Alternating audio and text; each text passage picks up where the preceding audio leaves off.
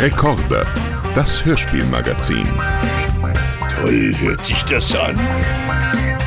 Mit Annie Hoffmann und Jochen Schropp. Oh, ist das schön! Sensationell!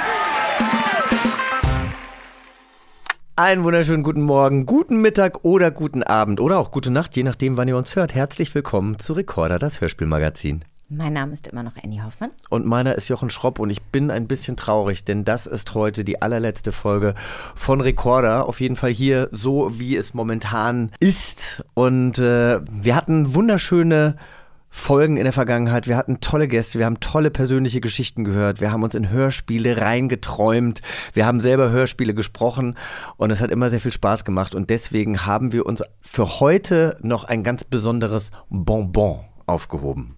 Ja, wir haben einen ganz, ganz großartigen Gast und das, was Jochen gerade gesagt hat, kann ich natürlich nur zurückgeben und es hat unfassbar viel Spaß gemacht. Ganz, ganz toll. Vielen Dank dafür.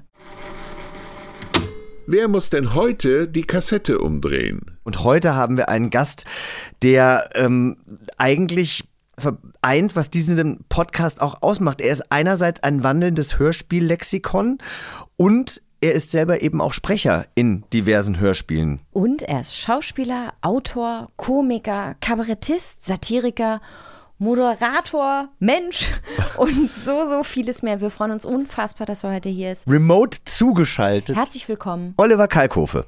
Danke, ich freue mich, dass ich bei euch sein darf. Ich freue mich, erfreue mich auch an diesem äh, Zimmer oder diesem Studio, in dem du sitzt, weil man einfach schon merkt, dass du auf jeden Fall jemand bist, ähm, der sich auch mit, äh, ja, äh, Ich habe die Hörspielfiguren. Kamera jetzt gerade mal justiert, damit ihr noch mehr seht. dass wir deine Superheldensammlung sehen können. Äh, was genau sehen wir da für Superhelden oder Figuren?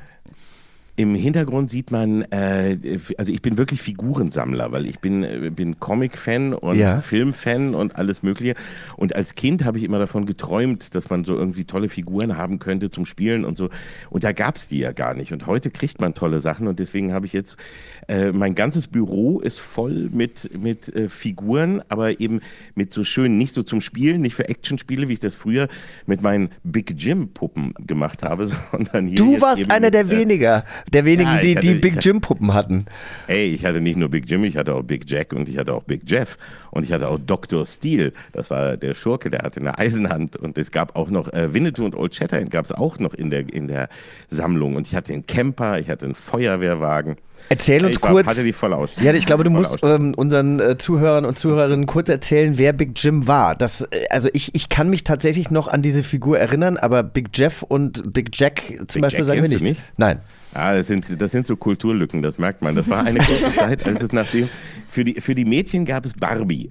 Und für die Jungs hat man dann Actionfiguren ähm, geholt. Und da gab es dann äh, eben Big Jim. Ja. Das war ein, ein äh, Typ. Und da war, der Unterschied war, bei, bei Barbie, das fand ich auch immer so schwierig, die ka- kann halt die Beine nicht bewegen. Ne? Die hat nur diese dünnen Modelstelzen, Ja. mit denen sie, also mit, und, und da kann sie auch kaum stehen. Die fällt immer um und äh, das macht keinen Spaß, fand ich. Und eben hier bei Big Jim, der konnte die Beine, also der hatte richtige Beingelenke und Fußgelenke und, und Handgelenke. Der konnte auch, das war das Besondere, der konnte äh, den, die, äh, den Bizeps ähm, äh, spreng, also da, du konntest so ein, so eine, so ein Bizeps, äh, wie, wie nennt man das, so, ein- so ein Eisenteil aus Bizeps rummachen und dann hat er den Arm gebeugt und dieses und das gesprengt. Also Also angespannt. richtig, der hatte Muskeln. Ja. Der hatte Muskeln, wenn du ihn, also wenn, wenn du ihn bewegt hast. Und ähm, da gab es dann ganz viele Outfits für. Und der hatte Freunde. Das war äh, Big Jack und Big Jeff. Big Jeff war blond und in so einer Khaki-Hose und er hatte so ein Buschmesser und konnte so ein, so einen Bambusstab zerteilen. Und Big Jack war Holzfäller mit einem Bart und hatte einen Holzblock und eine Axt. Und die konntest du, die hatten hinten einen Knopf auf dem Rücken. Und wenn du ihn gedrückt hast, hat sich der Arm, der rechte Arm immer so Stimmt, bewegt. Und ja. da konntest du dann konntest du eine Axt reinmachen oder ein, oder ein Messer oder sonst was und die konnten kämpfen und Karate schlagen. Der konnte ein Karatebrett durchhauen und so. Das war für damals war das irrsinnig cool. Und ähm, alle Jungs, die was auf sich hielten und keine Freunde hatten und zu Hause noch mit Puppen spielten, hatten Big Jim, Big Jeff, Big Jack. Und dann gab es einen Campingwagen, damit Mhm. konntest du dann mit denen in deiner Wohnung campen. Und Feuerwehrwagen und so, das war echt richtig cool. Das war meine, meine verkorkste Kindheit, ja. Ich glaube tatsächlich, das war, das war aber so um die 80er Jahre noch herum. Also ich glaube Ende der 70er. Späte 70er. Und dann genau, und dann hörte das nämlich auf. Also ich glaube in den 80ern gab es dann Big Jim nicht mehr. Dann kam Nee, da nämlich weil He-Man. Ich bin, ich, Ich bin Jahrgang 65 und das muss so Mitte der 70er gewesen sein, weil ich hab, da weiß, dass ich mein ganzes Taschengeld habe ich in, in Big Jim äh, reingepumpt, um dem auch wieder coole Klamotten zu kaufen. Weißt, du, dann gab es so Western-Sachen oder Torero und äh, Feuerwehrmann und so ein Kram alles. Was hatte der denn für eine Backstory? Also hatte der irgendeinen Beruf? Oder hatte Nein. der einfach jeden Beruf, den, den, den du Was als du junger wolltest. Mann eben wolltest für ihn? Ja, okay. Ja, er, Also der er war Allrounder. Er kann Der- alles sein. Er kann alles sein, was du ihm anziehst. Ja. Ja, nee, da gab es sonst auch nichts und das war eine Zeit lang echt erfolgreich. Aber es gab zum Beispiel auch keine Hörspiele oder so. Also das ist dann zum Beispiel echt traurig, weil es gibt äh, von, von Barbie und das gab es dann ja irgendwie alles, aber Big Jim nicht. Der hatte nur eine ganz kurze, kurze Erfolgsphase und dann ist er in der Versenkung verschwunden und nie wieder aufgetaucht, was ich sehr schade finde. Aber ich habe eine, ich habe aber eine äh, Figur, ich habe eine echt, die steht aber drüben, dafür müsste ich aufstehen. Das ist eine, äh, ich habe eine Big Jim Indiana Jones äh, Special Edition. Wollt ihr die sehen? Ich würde sie wahnsinnig gerne sehen. Ich glaube, auch in Amerika hat er sich ein bisschen länger gehalten als in Europa. Ich habe da vorher noch nie von dem gehört. Und ich meine, als schwuler Mann denke ich mir jetzt gerade, warum habe ich mit Barbies gespielt, wenn Genau. ich mit Big Jim, Big Jeff und Big Jack hätte spielen können. Vor allen Dingen, wenn die so viel Kostüme hatten. Ja. Krass. So, da ist er schon, damit ihr seht, dass ich nicht lüge. Schau. Ich mein- Und der kann, der hat, eine Pei der hat eine Peitsche in der Hand und wenn ich hier hinten auf den Rücken drücke, Guck mal, der hat sogar ein Armgelenk. Ja, Und ein Handgelenk auch. What? toll, ne? ich mach finde es ein bisschen, es macht mich auch ein bisschen scharf, muss ich sagen. ja. Der hat da hinten den Rücken, da kannst du drücken und dann macht der. du- Ja. Und der war auch weitaus größer als, als die Barbie-Figuren. Also, ja. Nee, Jochen hat gerade schon Cool, gesagt, oder? als du kurz den äh, holen warst, dass er sich wundert, warum er damals mit Barbie-Figuren gespielt hätte, ja. hatte, wenn, wenn er ich denn mit mit Big Jim, Big Jack und äh, so, ja. Ja. Und seinen Kumpels hätte spielen können. Und den Indiana Jones, den habe ich damals gar nicht gewusst, dass es den gibt. Den habe ich jetzt irgendwann äh, ersteigert und gefunden. Bin ich echt stolz drauf. Aber seine Freunde sind nicht mehr da, um mit ihm zu spielen. Ja. Langweilt sich ein bisschen. Ich werde nachher Freut mal, ich werde er nachher mal mal, Kamera durfte. ich werde nachher mal gucken, ob, ob ich noch irgendeine Big Jim Figur auftreiben kann. Mach das. wie- Hol die Jahre nach. Ja, kannst genau. Noch, kannst das, ne, es, ist nicht, es ist nicht zu Es spät. ist nie zu spät. Wie war denn das damals, als du, als du, als du Kind warst? Also die, du hast diese Figuren äh, gesammelt und mit denen gespielt. Hast du ähm, Hörspiele äh, gehört? Und Total. wenn ja, welche? Also ähm, man muss sich ja immer, das, das hört sich immer so furchtbar an, wenn man dann so erzählt, wie, wie das früher war, aber es war halt wirklich äh, eine karge Zeit, denn es gab wenig. Also in, in den ersten Jahren meiner Kindheit gab es wirklich nur Schallplatten, hauptsächlich Schallplatten. Und zwar äh, eben kleine, also Singles oder LPs und das waren Hörspielplatten. Und dann kam die Kassette eigentlich erst als zweites dann danach. Und ich hatte dann äh, natürlich, ich hatte Schallplattenspieler und ich hatte Kassettenrekorder. Und es gab ja auch sehr wenig Fernsehprogramme zu der Zeit. Also man hatte ja nur zwei und da gab es ein bisschen Kinderprogramm. Und ähm, das heißt, man hat alles, was man nur konnte, aufgesogen. Und ich hatte jede Menge Hörspiele. Ähm, und zwar waren das einerseits waren das, also so die, die man am liebsten gehört hat, manche waren, waren ja die einfach zusammengebastelt aus Kinofilmen, also vom Dschungelbuch und Aristocats Genau. Und so hattest du die Tonspur, die dann, dann als Hörspiel umgearbeitet wurde und dann aber eben äh, richtige Geschichten. Und ich weiß noch, ich habe auch hab nachgeschaut, weil ich selber mich nicht mehr richtig erinnern konnte und ich weiß, eins meiner, meiner allerersten war Lok 1414. Kennt das jemand? Also, Auch die Lok hatte keine lange Erfolgsgeschichte. ja, aber du, du pickst dir halt die Juwelen raus, weißt du? Ja. Ja. Ich hab's, ich hab's gegoogelt, weil ich mich auch noch erinnere. Das ist so eine blaue Platte mit einer rot gemalten, mit so einer kleinen roten Lok drauf. Die Lok 1414. Ich, ich weiß nicht mehr, worum es ging. Ich weiß nur, dass ich die sehr gern gehört habe, weil das halt eine der ersten war, die ich als Kind hatte. Und äh, ich kann es euch heute sagen, da sind drei Geschichten drauf. die sind echt super. Lok 1414, haltet euch fest. Lok 1414 geht auf Urlaub. Ja. Dann, jetzt wird, noch besser, Lok 1414 hat Geburtstag. Ja. Und, aber der Knaller war Lok 1414 im Wilden Westen. So. Und das habe ich, das weiß ich, dass ich das, als, als ich sehr klein war, rauf und runter gehört habe, diese Platte.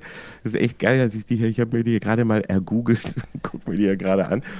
Und ähm, dann waren es eigentlich alles, wo, wo möglichst spannende Geschichten waren. Also ich war, äh, bin eben ja auch noch aus der Generation, wo man lesen musste als Kind Ja. Weil es eben so wenig Hörspiele und Filme und sowas gab. Und dann habe ich eben auch damals sehr viele Bücher gelesen und zwar äh, eigentlich alles rauf und runter von Enid Blyton. Mhm. Also von Fünf Freunde, Geheimnis, Rätsel, äh, Schwarze Sieben, alles äh, Abenteuer, alle, die, alle Reihen, die sie hatte. Ich habe eigentlich alles. Fünf Freunde war meine Lieblingsreihe. Ähm, und dann natürlich äh, drei Fragezeichen. Also noch vor den Hörspielen habe ich noch die ersten 30 Bücher oder so auch wirklich gelesen und dann erst die Hörspiele nachgehört. Und ich habe auch da ein, ein äh, Lieblingshörspiel, was ich weiß, und das musste ich auch jetzt gerade suchen, weil ähm, Fünf Freunde gab es halt später jede Menge Hörspiele. Ja. Aber ich hatte eine Schallplatte, eine, eine LP, äh, Fünf Freunde auf neuen Abenteuern. Und ich habe jetzt nämlich hier geguckt und das soll sogar einen Film dazu geben, den habe ich aber nie gesehen. Es ist ein Foto drauf mit dem Hund in der Mitte und den äh, vier Kindern. Und ähm, das war mein, mein absolut, meine absolute Lieblingsplatte. Das ist, äh, ich weiß auch, dass ich das Buch ganz toll fand, wo, ein, wo sie äh, die fünf Freunde ähm, die Weihnachtsferien mit einem Hauslehrer verbringen müssen und dann finden sie einen Geheimgang und sowas. Fand ich super spannend und die Atmosphäre ganz toll. Und das war auch noch äh, aus, der, aus der unfassbaren Zeit, wo man die fünf Freunde noch eingedeutscht hat. Das heißt, da gab es nicht Dick, sondern Richard. Also weil der heißt ja in, in Lang heißt er ja Richard und Ja. dann ne, abgekürzt Dick. Das hat man in den deutschen Büchern früher gar nicht gemacht. Da hieß der nicht Dick, sondern hieß er Richard. Und da hieß auch George, nicht George, sondern Georg. Es waren Georg und Anne. Ja, und Julius. Und das war also noch die, die ganz deutsche German Version, wie man das früher auch bei Filmen und so gemacht hat, dass man das ja immer erst so, äh, dass man alles äh, Herr Inspektor statt äh, Chief Inspector oder so sagte, ne? Und der Oberinspektor kommt, sieht man ja noch in alten Wallace-Filmen und sowas manchmal noch. Und ich hatte diese, diese eine äh, Version mit äh, Peter Schiff als Erzähler und die habe ich nie wieder gehört. Die, die gibt's. Ich weiß auch nicht, ob sie irgendwo digital gibt. Ich werde danach mal forschen, weil da kommen dann echt Kindheitserinnerungen hoch, weil ich weiß, die habe ich also hunderttausend Mal gehört, glaube ich. Man hörte dann ja auch immer die gleichen. Ja. So als Kind fand man es ja gar nicht so toll, unbedingt immer was Neues, sondern man hat immer wieder die gleichen Sachen gehört, weil einem das so dieses Gefühl an Sicherheit gab, dass man wusste, wie es ausgeht. Aber weißt du denn noch, was dich an den fünf Freunden so fasziniert hat? Weil ich habe die fünf Freunde auch immer super gerne gehört und das war immer noch mal so eine andere Spur Abenteuer. Ich glaube eben, weil sie dann auf irgendwelchen Inseln waren oder eben im, im, im Moor oder es war halt dieses mystische England, was da eben auch erzählt wurde, was dir ja sowieso auch als Edgar Wallace-Fan sehr liegt. Eben, eben. Ich habe immer schon, glaube ich, von, von ganz früh an habe ich immer ein, eine riesige Liebe zu England gehabt und habe immer auch als Kind schon die Wallace-Filme geguckt und fand England immer faszinierend. Und hier war das auch so. Und es war bei, ich fand bei den fünf Freunden war das so eine Mischung. Ähm, ich war, später fand ich zum Beispiel die, die drei Fragezeichen super, weil die halt immer so einen so einen Grusel-Touch hatten, ne? Ja. mit Gespenstern und irgendwelchen sehr, äh, äh, mysteriösen Sachen. Und bei den fünf Freunden war es, glaube ich, so die Mischung aus ja, ein bisschen Betulichkeit und ähm, freundlich und Familie und nie ganz so schlimm, aber spannend. Und du hast denen immer gefolgt und du konntest dich als Kind super in die hineinversetzen, weil das waren halt, die waren halt auch äh, nicht überlegen. Also äh, die drei Fragezeichen war ja dann schon ein bisschen eine, eine Schippe drüber, dass du jetzt eine eigene, also dass du wirklich äh, quasi Detektiv bist und dass du einen eigenen Wohnwagen hast und dass du ein technisches Equipment hast. Ne? Ja. Das hatten die fünf Freunde nicht. Die sind eigentlich die meiste Zeit sind die gewandert und haben gegessen. ähm, vielleicht hat mich auch das fasziniert. Die haben, also das ist echt äh, äh, unfassbar, sowieso in den ganzen Kinderbüchern und Hörspielen und so. Aber wie viel da gegessen wird, das ist immer fest nach. Da gab und bei den fünf Freunden habe ich gelernt, dass die in England andauernd essen. Und da gibt es dann eine Vesper, da gab es einen Mitternachtssnack, da gab es eine, da gab es die Teezeit, es gab einen dazwischen. Also eigentlich haben die alle zwei Stunden haben die Stullen ausgepackt oder irgendwie ein Picknick gemacht und gegessen. Und dabei so en passant, neben dem Essen haben sie noch Abenteuer erlebt und irgendeinen Kriminalfall gelöst. Und das war eben da irgendwie so, so nett. Und es war so Familie. Ich war Einzelkind, ich hatte keine Geschwister. Und deswegen fand ich das, glaube ich, auch ganz toll. So von, den, von, von, von so einer Gruppe von vier äh, Geschwistern, Verwandten beziehungsweise, ne, die irgendwie gemeinsam die Sachen erleben. Das, hab, das hätte ich mir vielleicht manchmal dann doch gewünscht, dass ich nicht nur mit Big Jim, Big Jack und Big Jeff Äh, zusammen, zusammen chillst. Aber, das, hattest, Genau. Entschuldigung. Entschuldigung, hattest du denn auch deinen eigenen Detektivclub? Ja, ich hatte einen eigenen Detektiv, sehr kurz. Ich hatte einen, aber auch, sehr kurz. Ja, ich hatte einen sehr kurz, also er war leider nicht sehr erfolgreich. Also muss ich, muss ich leider zugeben. Aber ich wollte immer Detektiv werden. Ich fand Detektiv super. Ich habe alle Krimiserien im Fernsehen gesehen und ich habe äh, fand äh, Privatdetektiv fand ich super geil. Ich fand auch lange Zeit im Fernsehen bei den bei so ein paar ganz alten Serien einfach nur die, äh, cool, dass die, die hatten immer so spießige Jacken an. Ich weiß, Mannix gab es. Ähm, der hatte so eine karierte Jacke, total Mhm. oll. Also, ja, und die hatten immer so, so seltsame Jacken, keine Anzüge, sondern eben so Sakkos in, in beige mit, mit, mit Karos oder sonst was. Und das dachte ich, muss ein Detektiv tragen. Und das fand ich immer ganz faszinierend als Arbeitskleidung. Oder Rockford, ne? Und so, der hatte auch immer solche, solche komischen gemusterten äh, Jacken an. Hat nicht die, Und hatten dann, die nicht äh, teilweise immer auch äh, Trenchcoats an und genau, irgendwie so so Hut oder war das dann war das eine andere Berufssparte oder kam das, Das erst später? dachte- oder sind Nee, das, das die schmierigen? Das ist früher eigentlich. Das ist so aus der schwarzen Serie. Das war Bogart. Und Ah, so. ja, ja, also die ja, hatten ja. dann immer den Trenchcoat oder Mike Hammer später noch in, im Fernsehen. Das waren die Trenchcoat- und Hut-Typen und die, 60, die 70er und äh, späten 60er waren, äh, waren eben die Sakkos, die Okay. Sakkoträger, die etwas cooleren schon und auch nicht immer Krawatte, sondern offenes Hemd und sowas.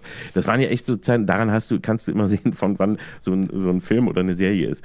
Und Privatdetektiv wollte ich werden, dann haben mich die drei Fragezeichen natürlich sehr inspiriert und dann ähm, hat mir, man hatte damals extrem viel Langeweile als Kind, das muss man eben auch erklären, weil man hatte nichts, was man so an Unterhaltung, ne? es gab keine Handys, es gab keine, keine äh, äh, elektronischen Spiele, man Ja. hat äh, mal ein Brettspiel rausgeholt oder ein Hörspiel gehört und äh, als ich dann den Videorekorder als besten Freund bekam, da hat sich dann mein Leben echt komplett verändert. Aber vorher war es langweilig und dann habe ich mit ein paar Leuten aus der Klasse, haben wir gesagt, wir gründen auch einen Detektivclub. Und ähm, wir wussten aber nicht, wie der heißt und, und wir brauchten irgendwas. Und so, das wird jetzt alles sehr peinlich und sehr unerwartet. Ich finde es mega spannend, Ich ehrlich find's auch gesagt. toll. Meine, auch total meine. Mutter, meine Mutter äh, war Avon-Beraterin. Nein, Das war wirklich. kein Beruf, ja. Aber, ja Doch, aber natürlich bei uns auf dem Dorf. Ich bin auf Rügen aufgewachsen und da kam immer die Avon-Beraterin zu meiner Mutter. Hello, Avon calling. Meine Mutter war aber eher war, war, war die faule Version der Avon-Beraterin. Die, wir, wir, hatten, wir lebten erst in einem Reihenhaus und dann später auch mit vielen, vielen Leuten drumherum. Und die hat dann die Avon-Produkte gekauft und dann konnten die Leute kommen. Also dann hat man Kaffee getrunken und hat die Avon-Produkte präsentiert. Das muss man sich vorstellen, das war ähm, quasi wie äh, äh, Douglas auf Rädern. Ja. Vielleicht früher oder zu Fuß eigentlich. Weil es gab noch keine Parfümerien und Drogerien so wie heute und alles und es gab noch nicht tausend äh, äh, verschiedene Düfte und so und sondern nur ganz ganz wenige für Männer eh nicht da gab es irgendwie Irish Moos und Tabak oder irgendwas so zwei drei Sachen die meisten haben sich 4711 in den Rachen geschüttet und das war's ne Ja. und dann viel mehr gab es draußen nicht zu kaufen und äh, mal, dann hatte, gab es Avon und da kriegte man dann immer so Pakete, dann konnte man den Leuten das vorstellen und dann wurde Be- Sammelbestellung gemacht, was dann auch richtig aufwendig war und dann bekam man irgendwelche Sachen und die Frau, für die Frauen war der Klassiker Tosca, hieß der immer. Stimmt, toll. Und jedenfalls, das gab es und da gab es einen, einen grünen Kakadu, einen, einen, einen ähm, kleinen, Ka- für Kinder, Ja. äh, ein, ein Kakadu, den äh, so grün und gelb, den du als Brosche, äh, hässlich aus Plastik, hässliches Plastikvieh, als Brosche und das konntest du aufklappen und dann war da so ein, so, so, ein- so ein bisschen so wie so eine Parfumcreme drin. Ah. Die konntest du dann so mit dem Finger ne, dir so irgendwie ran. Also das war irgendwie ganz, das- ganz cool. Und da hat meine Mutter uns diesen Kakadu geschenkt. und Damit wurden wir, wurden wir Detektivclub Grüner Kakadu. Gut, ist vielleicht auch, ich gebe es jetzt im Nachhinein zu, dass das jetzt nicht der coolste, also ich weiß jetzt nicht, ob ich, wenn ich, wenn ich einen richtig heißen Fall habe, weißt du, so, äh, so Wirtschaftskriminalität oder auch Mord oder so, ob ich dann gucken würde und sagen, nee, Magnum, Rockford, grüner Kakadu. Ja, lass uns die Detektive da melde nehmen, die immer so nach äh, Damenparfum riechen. Inspired, Ja, genau. genau. Grüner Kakadu, dann, inspired so bei zeigst- Avon. Super. Ja. Ja, dass du, dass du dann als dein Abzeichen so ein hässlichen Plastik-Avon Kakadu zeigst. Hallo, wir sind, wir sind von der Spezialeinheit Green Kakadu. Das, das war also, das war echt, dann haben wir selber aber Plakate gemalt und die in der Straße überall aufgehängt. Haben Sie einen Fall, rufen Sie Detektivclub. Aber wie gesagt, Aber haben sich da also Leute die, gemeldet? Die, die Lage, Haben sich da Leute gemeldet, wenn ihr das auf... aus. Mitleid, aus Mitleid haben sich zweimal äh, äh, Mütter von uns gemeldet, die sagten, sie hätten was verloren, was wir dann im Garten suchen mussten. Mein grüner Kakadu ist abhanden gekommen. Und, aber wir haben und wir, ach nee, wir haben aber auch selber, wir haben selber versucht, Fälle aufzureißen, ja. Und dann haben wir uns so selber äh, gesagt, ähm, wir haben verschiedene äh, äh, Aufgaben uns gegeben. Wir hatten irgendwo eine Autobahnbrücke und dann haben wir Nachmittag an der Autobahnbrücke gestanden und geguckt, ob irgendwas passiert. Also ob wir irgendwas Ungewöhnliches feststellen können. Da standen wir mit Notizblöcken mal Stunden auf der verschissenen Autobahnbrücke und haben geguckt, ob wir da irgend, irgendwelchen kriminellen äh, Machenschaften auf die äh, Sprünge kommen. Oder sind bei uns, wir hatten einen Karstadt, das war alles, äh, dann sind wir da rumgegangen und haben geguckt, ob wir sehen, äh, ob wir Leute beim Klauen erwischen können oder so. Also, aber es ist nichts passiert. Das war halt in Peine damals. Da, da gab es nichts, da gab es nicht mal Verbrechen. Das war also, es war so langweilig. Da, war nichts. Und auch unser, unser genialer äh, Detektivclub war leider zum Scheitern verurteilt. Traurig.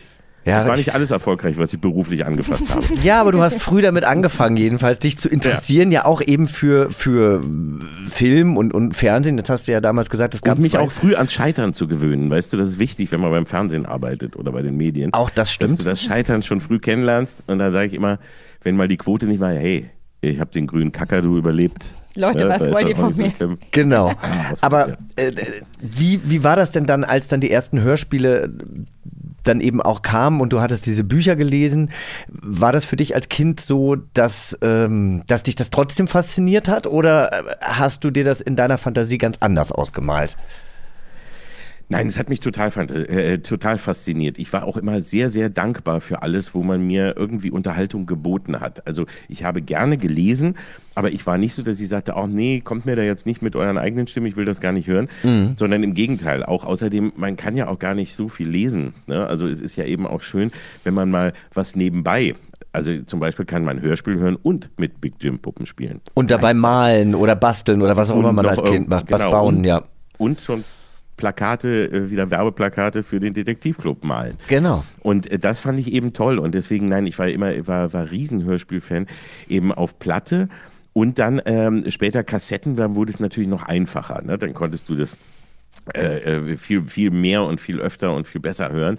Und dann waren es zu einem Großteil schon so die Reihen also, so, also Ingrid Bleiten habe ich ja gesagt, auch da mhm. dann alles fünf Freunde und alles, was es gab und Rätsel und Geheimnis und da gab es schöne Hörspielversionen von. Dann habe ich auch äh, äh, eben natürlich die drei Fragezeichen alle nachgehört und später dann gar nicht mehr so viel gelesen, sondern dann auf Hörspiel umgestiegen. Und ähm, dann aber auch so die alten Europa-Klassiker, die es dann so gab von äh, Tom Sawyer, Huckleberry Finn und die äh, Winnetou-Geschichten und Schatzinsel und weiß nicht. Also quasi so durch die Bank weg, alles, was man kriegen konnte, hat man damals auch echt gehört. Und ich hab, hatte eine, eine sehr große Sammlung an, an äh, Hörspielen die ich immer rund um die Uhr alle reingeschmissen habe, ja. Hast du denn selber auch Hörspiele aufgenommen? Weil tatsächlich viele Medienschaffenden, äh, oder äh, bei mir war das auch so, und ganz viele Gäste, die wir hier hatten, haben früher als Kinder dann eben auch ihre eigenen Radiosendungen aufgenommen oder selber auch Hörspiele geschrieben. Warst du dann schon in einem fortgeschrittenen Alter, dass man das nicht mehr gemacht hat? Weil wann kam die Kassette? Ab wann hat man Kassetten gehört? Das war auch irgendwann, ja, ich weiß gar nicht, in den 70ern, ne? Also irgendwie Anfang der 70er war Ja? Also Ach so, okay, dann doch schon so früh. Doch, doch, früh. Also das waren noch ganz olle Geräte und da konntest du auch noch nicht viel machen. Und ein Mikrofon, ein eigenes Mikrofon war schon was mhm. echt Besonderes. Du hattest am Anfang nur so, so, so kleine Kassettenrekorder, äh, so Kompaktgeräte und da war dann so ein eingebautes Mikrofon, aber du bist halt ja nicht immer, das war total schlecht und da konntest du nichts mitmachen. Und ein, ein Mikrofon an einem Kabel war schon richtig geil. Das stimmt. Das war so, weil du da wie ein Reporter ja äh, dich gefühlt hast. Und dann hat man aufgenommen, dann fing das an. Und äh, ja, da habe ich, also das habe ich auch alles mitgemacht, natürlich. Ähm, und zwar habe ich erstens, also mein, meine allererste Erfahrung richtig mit Hörspiel war in der Schule. Äh, sechste, siebte Klasse oder mhm. irgend sowas, ich habe keine Ahnung. Und da war dann Projekt Hörspiel. Da sollte, musste jeder ein Hörspiel schreiben. Und ähm, zwei sollten wurden aufgenommen. Und äh, meins hat gewonnen, da war ich ganz, ganz stolz. Und dann haben wir das aufgenommen und äh, mit äh, ich habe es ich irgendwann, habe ich hab mal wieder gehört, es ist unfassbar grauen, grauenhaft, aber ich war ganz stolz. Und zwar, das Witzige war, alle, die gewonnen haben, also auch der andere Kollege, äh, man war so immer fasziniert von Abenteuern und Gruselgeschichten. Und ich habe mein, mein erstes Hörspiel äh, hatte den fantastischen Titel. Und ich finde, das ist immer noch Stoff, auch wo man, was man vielleicht verfilmen könnte. Spuk um Mitternacht in der Karibik. So, und jetzt kommt die. Wow, Ja, das ist schon, oder? Mhm. Ich meine, das ist ja, Oh. das ist ja, das hat ja fast schon, das könnte auch bei Schläferz laufen, wenn es verfilmt Genau, worden das wäre. Das hab ist ja wie, wie High Alarm, das ist ja wie High Alarm auf Mallorca. Also ja. Es okay. hat auch, es gab auch direkt wirklich parallel, glaube ich. Also das war in- in- ich- und es war so eine klassische Geschichte und ich weiß es nicht mehr ganz genau, ob ich nicht sogar Julius und Richard oder so genommen habe, also für Freunde inspiriert. Aber ich weiß, dass es zwei Jungs waren, die in der Karibik, warum auch immer, äh, ein, äh, zu Hause sind und dann äh, kommt ein äh, hören sie, wer, äh, Frankenstein kommt und andere kommen irgendwie und der jagt sie am Ende. äh, Das ist eine Szene, die sehe ich auch filmisch immer noch vor mir. Frankenstein jagt sie irgendwie in einem Motorboot. Und die schwimmen weg und zwar, weil man hat ja auch nach Effekten gesucht, die man machen kann. Und dann haben wir halt mit Wasser geplätschert und mit einem Strohhalm ins, ins, äh, ins Wasser geblasen und, und, und Schüsse nachgemacht und so. Das war echt äh, einfach nur super spannend. Und dann am Ende wachen sie auf und haben geträumt. Und dann merken sie aber, sie hatten beide den gleichen Traum. Uah, was vielleicht doch war, möchte ich jetzt immer noch. Da läuft immer noch ein Schauer über den Rücken, wenn ich daran denke. Aber Was für geil. eine Geschichte. Aber geil, dass du das in der sechsten oder siebten Klasse schon so. Ich finde das ein mega Projekt, ehrlich gesagt. Ich finde es auch viel kreativer und, und anregender eigentlich, als wenn man jetzt dann irgendwie sagt, hier, holt euch mal eine Kamera und, und, und spielt mal irgendwas nach. Finde ich ganz toll. Wir werden auch gleich noch über deine Arbeit als Sprecher ähm, sprechen. Aber äh, dazu haben wir jetzt erstmal ein passendes Spiel vorbereitet und ich könnte mir vorstellen, dass dir das liegt. Die wollen doch nur spielen. Also, wir spielen jetzt Hör mal, wer da spricht. Und wir hören nun Stimmen von Prominenten in einer Rolle eines Hörspiels oder als Sprecher, als Sprecher eines Hörbuchs und müssen erraten, wer es ist und um wen es sich handelt. Und sollten wir nicht direkt auf Anhieb drauf kommen, wer es ist, ähm, haben Jochen und ich hier noch so Zettelchen und da stehen Hinweise für die gesuchte Person drauf, damit uns das leichter fällt. Wobei ich mir sicher bin, dass du da sehr gut sein wirst. Ja, aber es ist so, das sind so genau diese Sachen, wo du, wo du äh, immer äh, b- böse scheiterst. Also das kenne ich äh, immer dann. Das heißt, ja, natürlich, ich weiß, ich weiß, ah, aber ich komme gerade nicht auf den Namen. Oder du denkst immer, du, du, du hast so, manche Menschen hast du ja auch mit dem Gesicht verbunden oder ähnliches und dann denkst du immer, ich weiß es, aber ich komme irgendwie nicht drauf. Aber ich bin gespannt. Das stimmt, es geht, ja, es geht ja um prominente Menschen und ich glaube, da äh, hast du genug Kollegen und Kolleginnen, die du erkennen wirst. Wir hören mal rein. Von der Suppe ist nichts mehr übrig, was ich als Kompliment werte. Wenn ich Sie kurz mit Mara alleine lassen darf, Herr Weißdinger? Aber gern. Ich meine, kein Problem. Sie, Sie kommen doch irgendwann zurück, oder nicht? Ja, selbstverständlich komme ich zurück. Und ich bringe sogar Saltimbocca mit. Und dann muss ich Ihnen noch was ganz Erstaunliches erzählen. Oh ja. Es, geht um die- sie. es geht um sie um übrigens. Sie, oder? es ja. geht um sie, ja. Okay, dann hat ich glaube, dann da- weiß ich, wer es ist. Wirklich? Ja. Ich, also ich vermute es. Es heißt nicht, dass ich es weiß. Ich glaube es zu Also wissen. wenn du das errätst, ohne dass ich dir jetzt einen Hinweis gegeben habe, dann Na, dann. Ja, Applaus. Also dann sage Ja, ich auch werde ich religiös. Äh, Chapeau, weil ich, äh, ich überlege wirklich gerade und komme nicht äh, drauf. Zur Wollen wir es nochmal hören? Wollen wir es nochmal hören? ja, sag mir doch erstmal einmal ganz kurz Ich was. würde auf Esther Schweins tippen. Falsch? Oh ja, könnte, Sollen wir nochmal reinhören? könnte theoretisch sein. Aber Von der Suppe ist nichts mehr übrig, was ich als Kompliment werte. Wenn ich Sie kurz mit Mara alleine lassen darf, Herr Weißdinger? Aber gern. Ich meine, kein Problem. Sie, Sie kommen doch irgendwann zurück. Wie kommst du denn auf? Esther Schweinsner, weil die hat bei Samstagnacht gab es eine Rolle. Da hat sie das genauso betont und ich war riesen, riesen Samstagnacht-Fan. Das war für mich wirklich oh, so. Ähm, ich, ich, vielleicht ist es falsch, aber es war einfach. Ist es richtig? Ich, ich löse es direkt auf, es ist richtig, tatsächlich. Aber ich Wow. wäre nie drauf gekommen. Nee, ich wär auch nicht drauf gekommen. Der erste Hinweis, äh, Schauspielerin, Synchronsprecherin, Moderatorin, Theaterregisseurin. Zweiter Hinweis, TV-Durchbruch bei RTL Samstagnacht. Dritter Hinweis, Lee Prinzessin Fiona in allen Kinofilmen von Shrek ihre Stimme. Toll. Hätte ich. das ja, war super. aus Shrek. Nein, Okay, das da- war, das war nicht aus Shrek. Äh, Nee, Lass okay. mal gucken, ob dabei steht, woher das kam. Mara und der Feuerbringer ist eine Hörspielreihe. Ah, da habe ich da Von hab Tommy ich so, Krabweis. mitgesprochen. Ja. Ja. Wie, da hast du mitgesprochen? Liebe Grüße an Tommy. Da, da habe ich einen Ast gesprochen.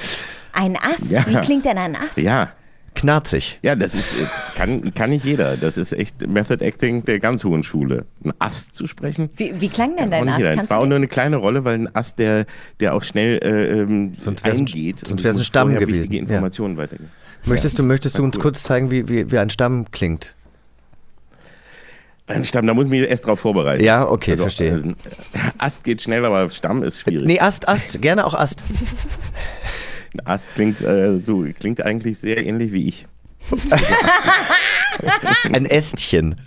Okay, dann ähm, hören wir mal in den zweiten Ausschnitt. Es geht, ich weiß nicht, ob man Mann und Frau, es geht auf jeden Fall um einen Mann, den wir suchen.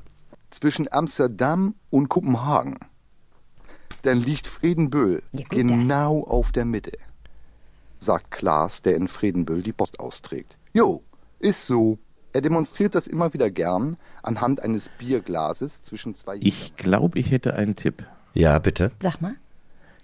Ich würde auf Bjarne Mädel tippen. Ich würde auch sagen, das ist der Tatortreiniger, ne? Das ist auch absolut richtig. und- da machen wir gar nicht lang rum. Ja. Also der hat ja so eine prägnante Stimme. Äh, Bjarne Mädel aus dem Hörbuch Rote Grütze mit Schuss. Hätte ich jetzt auch Bock drauf. Rote Grütze mit Schuss ist aber auch ein schöner Name. So, dann kommt. Oh, ich habe auch Ja? viele, viele Hörbücher gelesen, die, die, äh, äh, äh, Seemannstod und Krabbenbrot und solche Sachen. Das war, es gab so eine Reihe mit so nordischen äh, Krimis, die äh, alle so einen, so, einen, so einen Titel hatten. Und ähm, da habe ich auch ganz viele von gelesen. Und das fand ich da auch nur, was mich da auch fasziniert hat, war, dass es ähnlich wie bei den fünf Freunden war, dass die immer essen und immer trinken. Und das ist etwas, was wirklich faszinierend ist. Achtet mal darauf. Ist nur so mein Tipp für Hörspiele und Hörbücher und vor allem auch so Krimi-Bereich. Wie oft gegessen wird. Ähm, was ich sehr faszinierend finde, weil das irgendwie wahrscheinlich so ist, dass man, äh, dass das so ein Ritual ist, was einfach vielleicht die Menschen so verbindet. Ich habe für unsere Tochter lange Zeit äh, immer die drei Ausrufezeichen vorgelesen. Also das sind die, das ist die Mädchenversion von den drei Fragezeichen. Vielleicht äh, für alle, die das nicht kennen, das sind die drei Ausrufezeichen. Und da habe ich dann immer Spaß gehabt, weil das dann immer auch so, ja, so, so, so Mädchengeschichten waren und so mit Model-Sachen und so.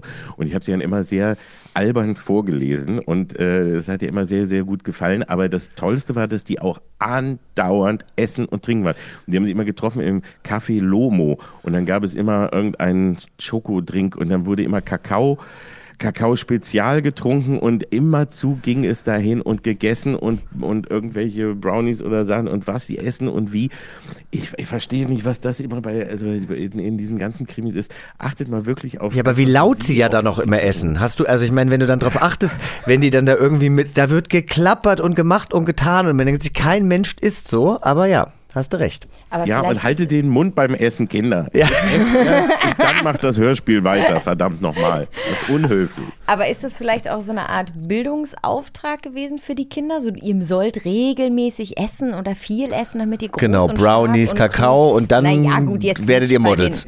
Den, nicht bei den Ausrufezeichen. Ja, das ist- Vielleicht, und das ist in, und ich habe äh, jetzt vor kurzem ein äh, äh, das eine Hörbuch, Hörbuch, nicht Hörspiel von drei Fragezeichen vorgelesen. Da, die haben ja so eine Reihe gemacht, dass äh, äh, verschiedene Leute die Bücher richtig äh, gelesen haben. Und da habe ich auch das Buch, was ich als erstes gelesen habe, damals als Kind äh, gelesen, nämlich die drei und der lachende Schatten.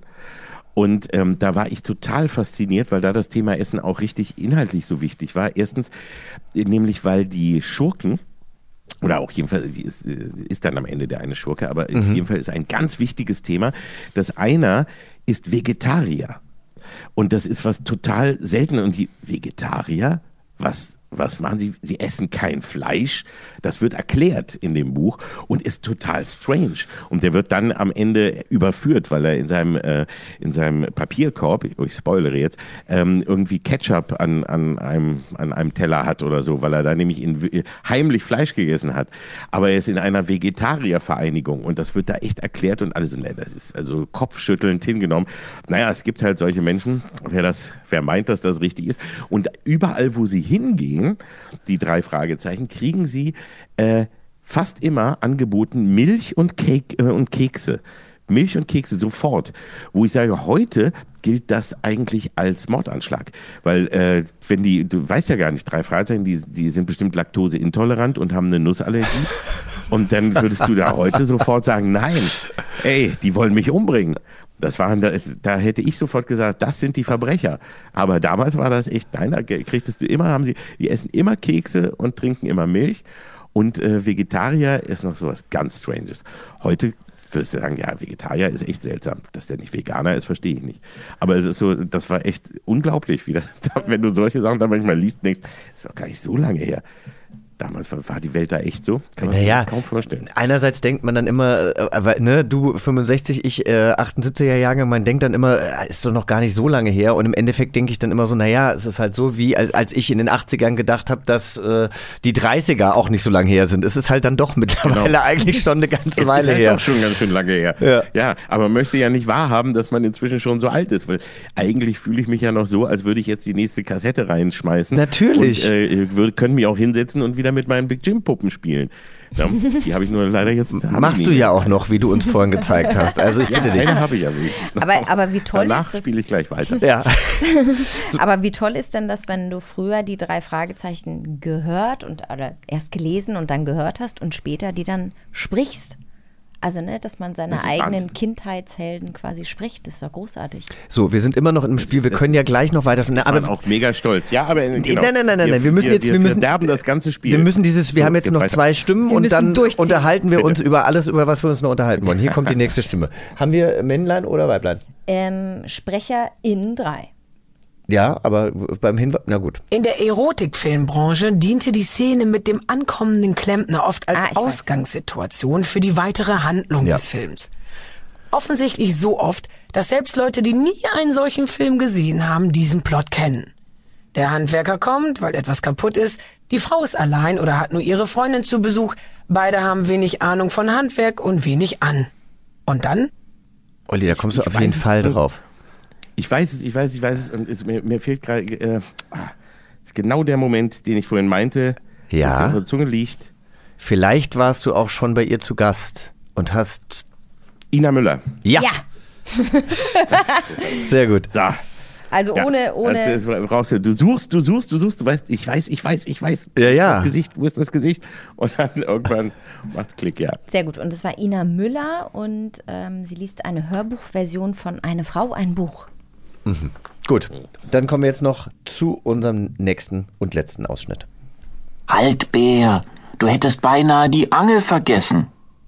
Okay. Oh ja, schönen Dank, sagt der kleine Bär. Ja, ich glaube, ich hab's. Ja, Er rief schon aus der Ferne vom können wir eigentlich schon direkt stoppen. Günther Jauch. Ja. Er liest Hörspiele genauso wie er Fragen vorliest. Das finde ich Ja. ganz interessant. A. Ja. Günther Jauch. Ja, B. der kleine Bär. Günther Jauch. ja. Okay, also ich finde, wir haben es dir nicht zu schwer gemacht. Es war eigentlich sehr, Ja, ich sehr bin auch froh, dass ich nicht vollkommen versagt habe. Hast Also, du gar nicht, hast du gar ich nicht. Sehr gut. Und dann lass uns jetzt über deine Arbeit äh, äh, auch als, als, als Sprecher äh, sprechen. Also du, ähm, bei, bei den drei Fragezeichen, wie, wie fing das da an? Du warst ja, glaube ich, in, in drei Folgen zu Gast. Äh, oder waren es mittlerweile schon sehr viel mehr? Ich glaube drei. Ich bin mir aber auch nicht ganz sicher. Ähm, und, und, und das Hörbuch, das ist, äh, also da ist wirklich, wie du vorhin schon sagtest, das ist natürlich einfach super und grandios, wenn man dafür überhaupt angefragt wird.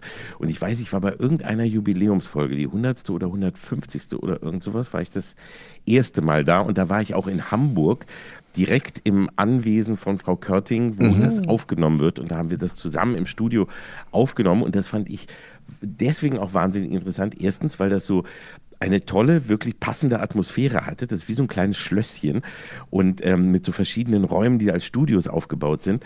Und ähm, was ich da aber echt äh, wahnsinnig fand, war, dass die, obwohl wir ja schon in der digitalen Zeit leben und auch zu der Zeit, als ich da war, da schon voll drin waren, ähm, wirklich noch zum größten Teil analog aufgenommen haben, also auf, auf Senkel, wie es früher hieß, also auf Tonband. Ja, das hat- und dass da an den, an den Wänden hingen äh, die, die äh, braunen Streifen, ja, also das sind, damit sind jetzt die Bänder gemeint. Ähm, und dann stand da drüber Explosion oder Schuss oder irgendwie sowas oder Schritte und ähnliches. Und das kannte ich wiederum eben aus meiner Zeit bei äh, Radio FFN und Frühstücksradio, wo ich ja angefangen habe. Mhm. Und ich habe ja bevor ich dann jetzt später als äh, schon, wie man das so sagt, so als Promi in irgendwelche äh, äh, Hörspiele oder Synchronsachen oder so reinkomme, weil man mich eben schon kennt, habe ich vorher ja angefangen, auch mit, mit, mit selber produzieren von Hörspielen, weil wir ja im Frühstücksradio, in dieser Comedy-Sendung, die es damals Anfang der 90er gab, ähm, ganz viele Sketche geschrieben haben und davon waren ganz viele Hörspiele. Und meine, also mein, mein, äh, mein, meine liebste Arbeit war eigentlich immer äh, große, epochale Hörspiele zu inszenieren und großes Hollywood-Kino für die Ohren zu machen in drei Minuten oder in fünf Minuten.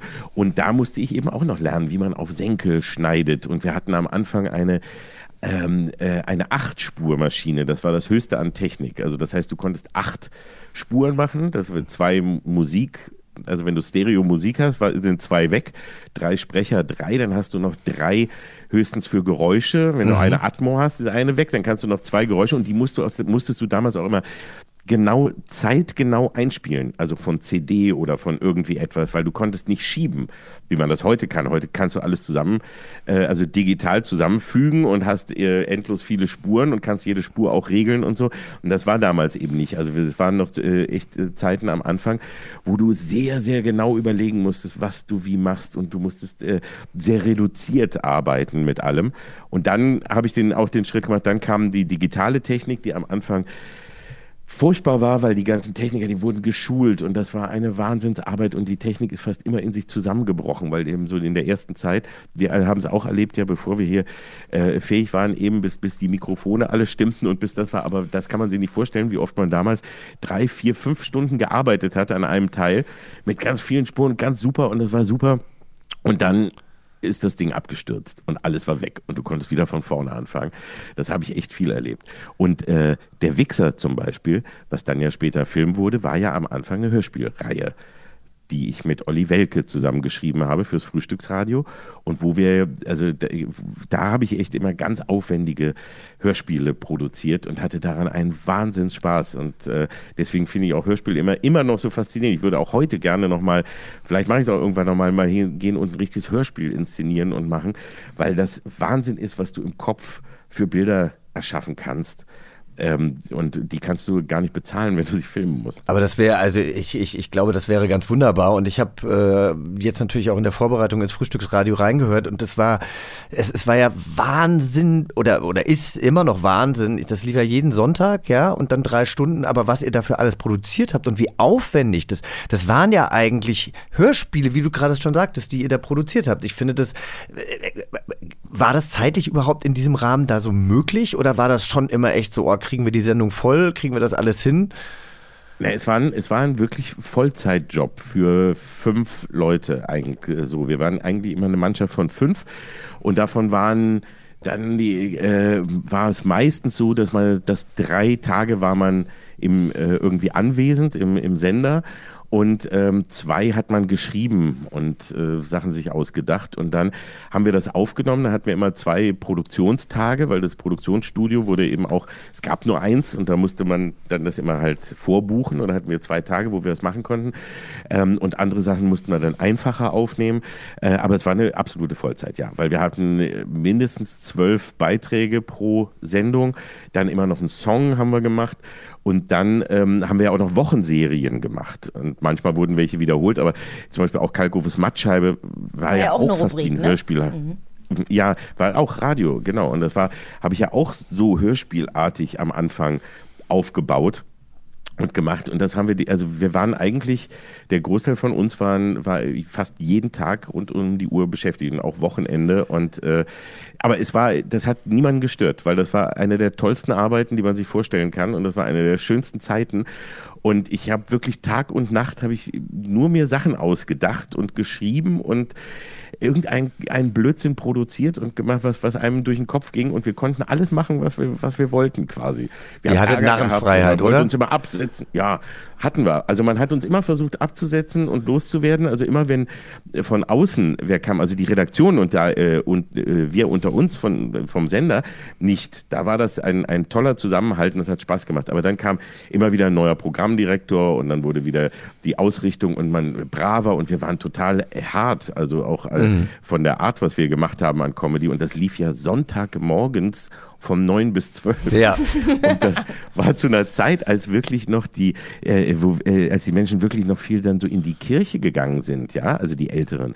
Und die, die Besitzer von FFN, das war, war eine Verlegergemeinschaft. Und immer wenn die versehentlich mal ins Frühstücksradio reinhörten, äh, auf dem Weg zur, Zur Kirche.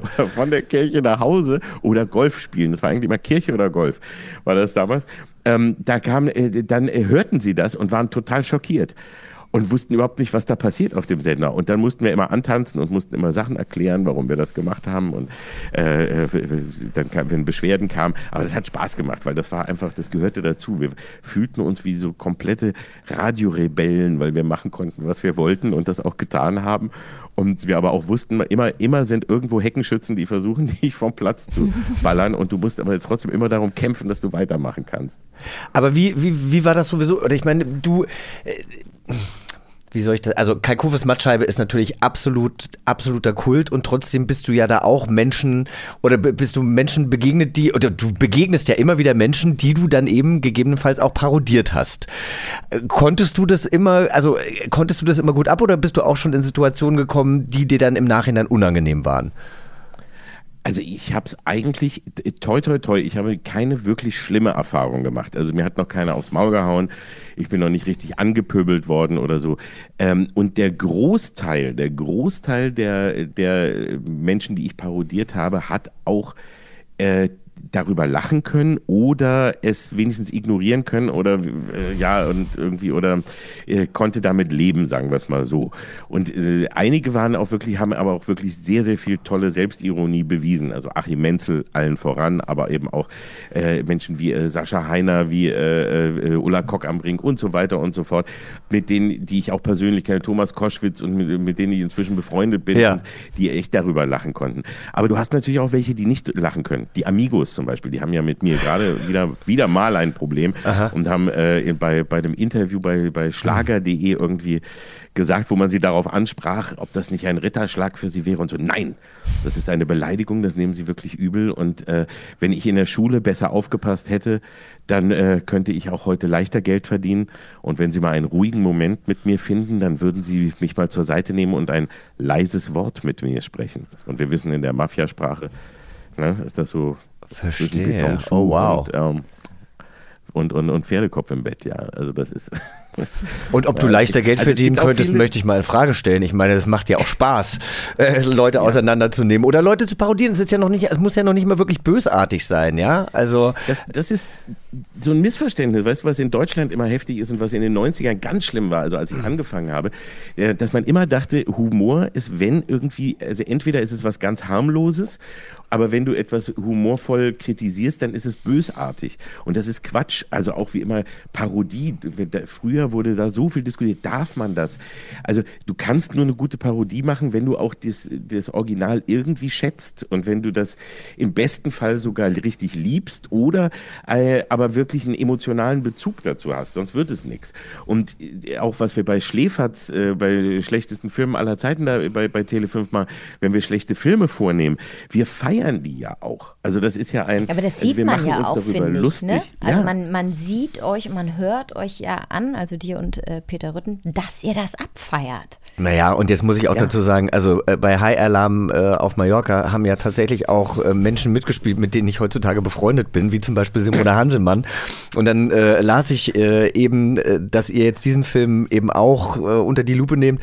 Und dann haben wir da einen, einen Ausschnitt gesehen. Und ich meine, Simone sagt selber auch, mein Gott, was war das für ein Schrott und wie schrecklich bin ich da als Schauspielerin und so weiter und so fort. Also, ne, es, ähm, ich finde ja mittlerweile fast, also ich, ich, ich glaube, dass es sicherlich Kollegen und Kolleginnen gibt, die nicht von dir äh, parodiert wurden, die, die traurig sind, dass sie diese Aufmerksamkeit Ja, nicht bekommen haben. Ja. Aber jetzt Gibt's hast du gerade gesagt, dass früher immer diskutiert wurde, äh, darf man das eigentlich? Mittlerweile haben wir ja eher so ein bisschen die Diskussion, was darf man überhaupt noch? Äh, fühlst du dich beschnitten in deiner Kunst oder äh, hast du vielleicht, würdest du Sachen heute auch anders machen, die du vielleicht damals, die du damals eben so gemacht hast, wie du sie gemacht hast? Also definitiv, definitiv gibt es viele Sachen, die ich heute nicht mehr machen würde, die ich damals gemacht habe, aber ich äh, habe jetzt keine, wo ich sage, ich schäme mich dafür, ähm, sondern die habe ich damals, ich habe sie nie aus irgendwie äh, äh, bösem Willen oder böser Ja. Absicht gemacht, aber es gibt viele Dinge, die ich heute komplett anders machen würde. Gar keine Frage. Zeiten ändern sich, äh, ähm, äh, Sichtweisen ändern sich und Vorurteile ändern sich zum Glück äh, sehr, sehr stark. Und äh, wenn wir mal da so zu, zurückschauen, natürlich, was man, worüber man noch in den 80ern oder 90ern gelacht hat oder was da einfach so ganz normal war, dass man darüber Witze macht, äh, da war sehr, sehr vieles, wo man einfach sagen muss, das war schon damals scheiße, dass man das getan hat. Ähm, aber auch wir haben damals schon immer darum kämpfen müssen, also was du sagen darfst oder was nicht. Nur die Gründe waren andere. Also es war damals eher noch der Kampf gegen die Spießigkeit. Also dass es so hieß wie, darüber macht man keine Witze, das, das tust du nicht und äh, manche Themen sind zu ernst, als dass du darüber scherzt und so. Und ähm, da gab es so eher, ja, das, das war so eher von aus der konservativen Ecke kommend. Und heute ist es ja so, dass du eher so aufpasst wie, oh, äh, äh, du wirst, du kriegst schnell irgendwie eher aus, ein, aus der Ecke äh, Kritik, die eigentlich mit der, wo du eigentlich auf der gleichen Seite stehst. Stimmt. Also wo du sagst, ja, ich bin ebenso ähm, gegen äh, Rassismus, ich möchte ebenso äh, die, die richtigen Dinge sagen, aber trotzdem darf ich auch mal vielleicht einen Scherz machen. Und man darf auch, also es gibt ja äh, immer, ist immer der Unterschied von, also was kritisierst du? Oder worüber machst du dich lustig? Ja, aber wenn wir was nehmen, was in den 90ern zum Beispiel ja wirklich, äh, ne, wenn du da mal guckst, was in den 90ern an, äh, an Schwulen-Klischees Absolut. benutzt wurde und wie du dich über Schwule und, oder, und, und überhaupt Lesben, andere, alles egal, ja, aber vor allem eben schwul, äh, dich lustig gemacht hast, ganz normal. Und das ist heute, da muss man natürlich auch sagen, das war echt, also warum hat man das getan? Ich fand das schon immer komisch. Ich habe es trotzdem auch manchmal gemacht. Und trotzdem, und du, aber es war dann immer für mich eher, ich bin da nie rangegangen, äh, wo es mir darum ging, wie ist der Mensch oder was ist da, welche Interessen hat, der ist mir vollkommen egal, sondern ich habe immer Klischees genommen. Also wenn sich jemand sehr albern verhält, ja, und das habe ich genauso aber auch gemacht bei einem Macho, Ja, bei klar. jemandem, der sich genauso bescheuert, äh, äh, mega toxisch männlich verhält oder so. Aber da musst du eben beide Seiten dann auch nachmachen und parodieren äh, äh, dürfen, ohne dass dann vielleicht der eine gleich kommt und sagt, äh, jetzt bin ich verletzt. Also verletzen kannst du theoretisch, wenn du willst, jeden, aber meistens melden sich ja dann auch nur äh, Betroffene, die für andere betroffen sind. Also die dann sich melden, wie das sollte man nicht sagen, damit verletzt ihr den und den. Meistens waren nie, also so habe ich es eben selten erlebt, auch äh, äh, jetzt auch bei Prominenten oder so, es waren selten die Prominenten selber, sondern wenn ihre Fans sauer. Ah. Und so ist es dann eben auch bei vielen anderen Gruppen. Es, es melden sich Leute zu Wort, die irgendwie darauf hinweisen und sagen, guck mal, ich passe sehr gut auf und ich habe hier was gemerkt, was vielleicht nicht in Ordnung ist.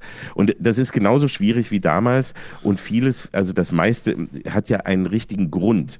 Aber trotz alledem finde ich, äh, hat alles eine Berechtigung, dass man es ernst nimmt, aber auch, dass man darüber lachen kann und lachen darf und dass man sich auch darüber lustig machen darf, weil das gehört genauso wie äh, die Ernsthaftigkeit dazu. Und deswegen denke ich immer, hm, man muss die, die richtige Balance finden, äh, aber äh, auch mal äh, die Sachen auch nicht wirklich zu ernst nehmen und nicht immer nur mit dem wedelnden Zeigefinger kommen. Ja, also ich, ich finde das, ich finde das eigentlich eine, eine, eine super schöne Antwort, weil es einfach zeigt, äh, dass, ähm, dass du kein Mensch bist, dem andere Menschen egal äh, sind und der einfach nur draufhaut, sondern dass du dir natürlich auch darüber Gedanken machst, selbst reflektiert bist, aber trotzdem eben da auch ein gutes Maß hast. Das finde ich irgendwie, das gefällt mir sehr gut. Man muss eine eigene moralische Balance finden, finde ich. Das ist immer, immer wichtig. Und wenn man da sagt, okay, äh, dann kann man das auch verteidigen, wenn man einen Fehler gemacht hat. Dann kann man auch einen Fehler zugeben, wenn man es gemacht hat. Aber äh, das sollte man versuchen, selber so für sich zu finden. Und Ja. es ist ja auch genauso, wie du sagst, da, Dinge, die vielleicht früher mit weniger Bewusstsein und dem Wissen von heute lustig waren, äh, die sind heute nicht mehr lustig. Oder die Gags, die, die macht man einfach nicht mehr aus bekannten Gründen. Und ich glaube, da ist einfach nur das Wichtigste, dass man sozusagen mit, mit der Zeit geht, so wie du es gerade gesagt hast. Und ähm, wo wir beim Thema mit der Zeit gehen sind und äh, Menschen, die dich schon lange begleiten und eine Person, Oliver Welke, die dich auch schon seit dem äh, Frühstücksradio begleitet, mit dem hast du einen eigenen Podcast. Richtig. Richtig. Ja, jetzt habe ich endlich auch einen eigenen Podcast, Ja. weil äh, ich wurde ja schon ausgelacht auf der Straße als einer der letzten Menschen, der keinen eigenen Podcast hat.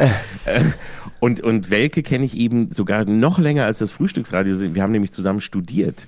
Wir haben uns im Studium kennengelernt in Münster beim äh, Studiengang Publizistik.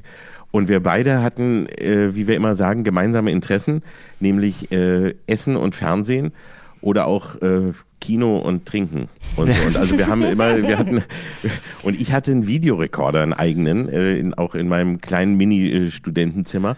Und deswegen haben wir dann uns immer, ähm, also sowieso mit Freunden immer bei mir getroffen und haben äh, meistens dann äh, kurz über das Studium irgendwas geredet und dann haben wir Filme geguckt und uns irgendwas, irgend, irgendwas zu essen bestellt und einen schönen Abend gemacht. Und dadurch haben wir uns eigentlich kennengelernt und gemerkt, dass wir einen, einen wirklich sehr äh, kompatiblen äh, Sinn für Humor haben. Also dass wir über die gleichen Sachen gelacht haben und da ähm, sehr, eine sehr große Schnittmenge hatten und haben dann sehr früh ähm, angefangen fürs Frühstücksradio zu schreiben. Also auch ich habe ein bisschen früher angefangen, weil ich eben, ich kam zu Radio FFN als Praktikant und bin da kleben geblieben und habe mein Studium deswegen kurz vor Ende abbrechen müssen, weil ich mich dann entscheiden musste, weil es einfach nicht ging zeitlich. Und Welke hat es noch ordentlich zu Ende gemacht und ist dann als Volontariat, äh, als Volontär ähm, zu, zu FFN gekommen. Aber wir haben von Anfang an Sachen zusammengeschrieben. Und das erste war zum Beispiel eine, auch eine Hörspielreihe, das war unsere allererste Arbeit. Ähm, die, äh, und zwar äh, hatte Enterprise gerade ein Jubiläum und wir waren große Raumschiff Enterprise und Star Trek Fans und Mhm. haben dann für FFN, habe ich gesagt, man könnte doch sowas machen wie die FF Enterprise. Und da sagte man damals als erstes, äh, super Idee, mach mal, machen wir eine Serie. Und ich hatte noch nie irgendwie richtig was geschrieben. Und dann habe ich mich bei Welke gemeldet und habe gesagt, wollen wir das zusammenschreiben, weil ich äh, weiß gar nicht, wie das geht. Und dann haben wir uns so zusammen hingesetzt und haben die Folgen geschrieben und hatten eine Serie, die hatte weit, am Ende weit über 100 Teile, ähm, wo wir äh, Originalausschnitte immer, wir haben Originalstimmen von Kirk und Spock genommen, also Mhm. aus den, noch auf, auf VHS-Bändern, ne, alles aufgezeichnet und dann die auf, auf Senkel rausgeschnitten, Listen gemacht mit Sätzen und dann um, um diese Sätze herum neue Geschichten gemacht. Wir waren auf der FF Enterprise, ich war dort der Praktikant, dann gab es einen Hausmeister und noch so ein paar Figuren und wir haben dann so die Background-Stories von der Enterprise erzählt mit Kirk und Spock im Original. Das war unsere eigentlich erste große Hörspielreihe, die wir hatten. Und um was geht es jetzt bei euch in dem Podcast? Über was sprecht ihr? Im Podcast geht es in, äh, um, um alles. Also es ist natürlich, es heißt ja immer so despektierlich, so wie die- dies hier auch, es ist ein Laber-Podcast. Ja, man labert halt. Also das ist halt Reden. Das, Ja. wir, wir nennen es Konversation. Können- ja, ne? man kann ja auch, es ist ja auch toll, man kann ja auch kommen und sagen, wir, wir machen den ersten Schweige-Podcast. Aber ich weiß nicht, ob das so unterhaltsam ist. Auch mit Welcher euch hat beiden Pantomime mir das- vorgeschlagen. Mit euch Ja, beiden stelle ich mir so ein. was. Ja, auch Ja. gut. Nee, der Podcast Oder heißt Kalk. Ausdruckstanz. Oh, auch schön. Kalk Würde und Welk. euch- Kalk, und Welk, die fabelhaften Boomer Boys. Groß, großartiger Titel. Titel. Also, das heißt, ihr talkt über alles Mögliche. Ja, wir reden über, äh, wir haben uns immer vorgenommen, eigentlich aktuelle Themen der Woche, die irgendwie interessant waren aus dem Bereich Medien, Politik, Gesellschaft oder was auch immer zu nehmen und das so ein bisschen als Anlass und das dann eben ja versehen mit dem äh, nerdigen, unnützen Boomerwissen, was man so hat, aber gleichzeitig eben, da wir auch Film und Fernseh und äh, Hörspiel und alle Fans sind, dann auch werden wir auch immer unsere Erinnerungen daran einfließen lassen und ähm, uns so ein bisschen treiben lassen. Und da wir eben ja aus einer Zeit kommen, als man Podcast noch Radio nannte, also als man im Radio noch ganze Sätze sprechen durfte und ähm, äh, länger als 90 Sekunden, äh, war das, ist das natürlich für uns eigentlich so eine Rückkehr zu dem, was wir auch früher schon gemacht haben. Und da sind wir auch als Kalk und Welke immer schon unterwegs gewesen. Und auch gleichzeitig äh, äh, paradiesisch. Also weil wir wirklich vom Radio weggingen in einer Zeit, als das Formatradio kam und man uns sagte, du darfst nicht länger als 90 Sekunden sprechen und du musst zwölfmal in einer Stunde sagen, die Superhits der 80er und 90er und das Beste von heute. Und der Rest ist vollkommen egal und überfordere die Menschen nicht mit Inhalt, sondern äh, bleib weg und sag nur den Titel an und die Superhits der 80er und 90er. Und das muss man mal versuchen, das zwölfmal in einer Stunde zu sagen. Das ist gar Wahnsinn. nicht so leicht, ohne dass einer einen Arzt ruft und sagt. Ich glaube, es geht ihm nicht gut. Ja. Also das war wirklich, äh, deswegen äh, sind wir gerade ganz happy, dass wir wieder, dass wir wieder einfach miteinander sprechen dürfen. Und wir freuen uns, dass wir dabei zuhören dürfen. Außerdem freuen wir uns dann auch noch Mitte Dezember auf eine neue Reihe von dir. Und zwar äh, geht es da um John Sinclair. Kannst du darüber noch was erzählen? Ja, das ist, ja, das ist keine Reihe, sondern es ist ein, eine, ein, eine, Sonder, ein, eine Sonderausgabe. Und da bin ich wirklich ganz, ganz, ganz stolz drauf und ganz happy, dass ich äh, bei John Sinclair, den ich wirklich, also den, das, die Hörspielreihe, die ich sehr, sehr liebe, ja. das ist eine von denen, die ich, wo ich später dann wieder zum Hörspiel eigentlich zurückgekommen bin, weil ich muss ja auch zugeben, dass ich eine lange Phase hatte, wo ich eher weniger Hörspiel gehört habe. Also wenn man dann eben Fernsehen hat und macht und Videorekorder und dann später und jetzt Streaming und alles und so weiter, da hast du ja irgendwann vielleicht gar keine Zeit mehr. Aber es gab so zwei Sachen, die mich wieder zum Hörspiel zurückgeholt haben. Das waren einmal die alten klassischen Paul Temple Hörspiele, mhm. die, in den, die aus den 50er Jahren sind, die wirklich live im Studio mit René Deltgen aufgenommen wurden, mit einer Live-Band und wo die sich auch echt bewegen und so. Und das habe ich damals auf CD gehört und habe ich auch mit Bastian Pastewka, äh, der hat mich damit angefixt und hat mir die ja mitgebracht und dann haben wir die immer äh, gehört. Das war richtig toll. Und das zweite war äh, John Sinclair, weil ähm, ich das einfach faszinierend fand als alter Trash und Horror und Science Fiction Fan und so äh, so so klassische Gruselhörspiele, die aber sich selber ernst nahmen, aber nicht zu sehr, immer mit so ein bisschen Selbstironie dabei und eben wirklich wie große, fette Hollywood-Filme produziert waren. Also richtig Action drin und Musik und Atmosphäre und alles, die, die Sprecher, die man eben aus den Hollywood-Filmen kennt. Und das fand ich echt, echt großartig. Und dann fragte man mich, ob ich für eine Sonderedition, was so ein bisschen äh, äh, Comedy-mäßig sein sollte, mich selber spielen würde würde. Mhm. Ähm, in, in, äh, und zwar, weil es um eine Geschichte geht, wo es bei einem Live-Auftritt äh, auf der Bühne sich ein, ein Höllentor öffnet, in das ich halb reingesogen werde. Und ähm, dann habe ich aber vorgeschlagen und gesagt, äh, das ist eigentlich, müssen sich zwei Welten treffen, die zusammengehören, nämlich John Sinclair und Schläferz. Und deswegen haben wir hier eine wirkliche, echte äh, John Sinclair Sonderedition Sinclair meets Schläferz. Nein. Mit mir und Peter Rütten. Ja. Wir als wir selber. Und es geht um einen riesigen, um einen großen Schläferz Live-Event und bei dem öffnet sich das Tor zur Hölle. Und John Sinclair hilft uns da raus. Und äh, wir sind als wir selber dabei. Und es ist eine, eine super Sonderedition äh, mit in doppelter Länge, also eine Doppel-CD, die da rauskommt.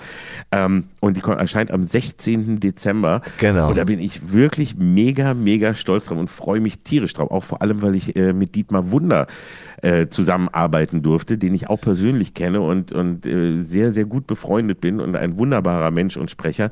Und der ja auch noch, äh, ich bin ja auch noch dazu, ich bin ja so viel Fan. Ne? Also ich bin ja nicht nur Big Jim, sondern auch James Bond-Fan.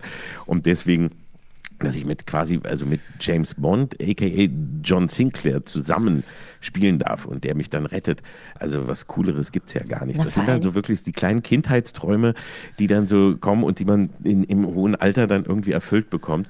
Ähm, und das ist einfach großartig. Also deswegen muss ich sagen, ich, ich, jeden Tag gibt es irgendwie wieder was, worüber ich mich freue, äh, wo ich denke, wow, das hätte ich mir nie träumen lassen, dass ich, dass ich das mal selber mitmachen darf und dass ich das noch erleben darf. Und das, das finde ich einfach großartig. Wir haben ja diesen wunderbaren Rekorderclub gegründet äh, mit all den wunderbaren Gästen, die wir mittlerweile ja hier haben durften. Und da sind ja einige dabei, ob das jetzt Sprecher und Sprecherinnen sind oder wunderbare Schauspiel- oder ModerationskollegInnen. Zum Beispiel Oliver Rohrbeck. Ähm, ja, kennt, der ja, super hat gesagt, Stimme auch. er würde gerne unser Sounddesigner sein. Und wir so, ja, okay, machen wir auf jeden Fall. Oder Bürger Lars Dietrich hat gesagt, er wäre gerne unser Hörspielgesicht. ähm, Oder ähm, Yvonne Greizke ähm, hat gesagt, sie wäre gerne unsere Konfliktmentorin. Also es gibt Dinge, die ähm, sinnig und Trotzdem jetzt auch die Frage an dich, wenn du jetzt zu so einer Bande dazugehören würdest, äh, was könntest du denn mitbringen? Was äh, würde dir liegen und was wäre vielleicht auch für dich ein Alleinstellungsmerkmal? Puh, ähm. Ah, das ist eine schwierige Frage. Also eigentlich, also mich reizt am meisten immer selber was schreiben Ja. oder machen oder Inhalte verwalten. Also was man heute vielleicht, was würde man sagen, Content Manager. Oh, Oder so. ja. Oder Content Creator und Content Manager. Content ja. Creator, ja, Content Chief Creator. of, Chief of Content. Also eigentlich wärst du gerne Content Influencer. Ja. ja, so, qua, ja, also so, äh, äh, ja. Audio-Influencer. Chef-Influencer. Ja, also äh, Chief of, of äh, äh, Content was hat man Creation. gesagt? Creative. Ja, ja, das ist ja gut. Content Chief Creation, ja. Ja. Content Das fände ich eigentlich gut. Finde ich gut. Da hätte ich, da hätte ich Bock drauf, ja. Und ich glaube, wenn man sich deine Karriere anguckt, dann äh, hast du viele, viele Menschen auf deinem Weg bisher beeinflusst und äh, wahrscheinlich auch kreativ inspiriert. Und dafür ein großes Dankeschön und auch danke, dass du heute bei uns warst. Danke, Oliver Kalkofe. Vielen, vielen Dank, dass ihr mich äh, eingeladen habt und dass ich da sein durfte. Und äh, es hat riesig Spaß gemacht. Und vor Uns allem auch. sind so viele großartige ähm, Kindheitserinnerungen gerade aufgeploppt. Und ich werde jetzt noch mal ein bisschen recherchieren, wo ich einige von, von meinen alten äh, äh, wirklich Kindheitshörspielen und so, wo ich die noch irgendwie kriegen kann. Weil das ist, das ist echt toll. Und ich werde auch noch mal gucken, ob ich noch ein paar alte Big Jim-Figuren irgendwo bekommen kann. Sehr Weil gut. Indiana Jones braucht hier braucht, braucht echt ein paar Kumpel. Ja. Er fühlt sich Sonst- sehr alleine. Genau, er möchte kein Einzelkind sein. Super, vielen lieben Dank. Vielen, vielen Dank. Dankeschön. Danke. Danke euch. Annie, wie fühlst du dich? Gut, es war ein ganz toller Abschluss ähm, und äh, jemanden zu treffen, den man jahrelang so, so toll findet und dann ist der auch äh, im 1 zu 1 Gespräch so, so toll. Das ist natürlich wahnsinnig schön und ich finde, es ist ein sehr schöner Abschluss für uns gewesen für Recorder. Absolut. Ist ein feiner Kerl und ich glaube, das hatten wir heute jetzt in unserer finalen Episode ähm, definitiv auch nochmal raushören lassen. Hat mir gut gefallen. Mir auch. Uns hat sehr viel Spaß gemacht. Seid gut zueinander, passt aufeinander auf. Bis ganz bald. Wir werden uns wieder hören. Tschüss. Tschüss.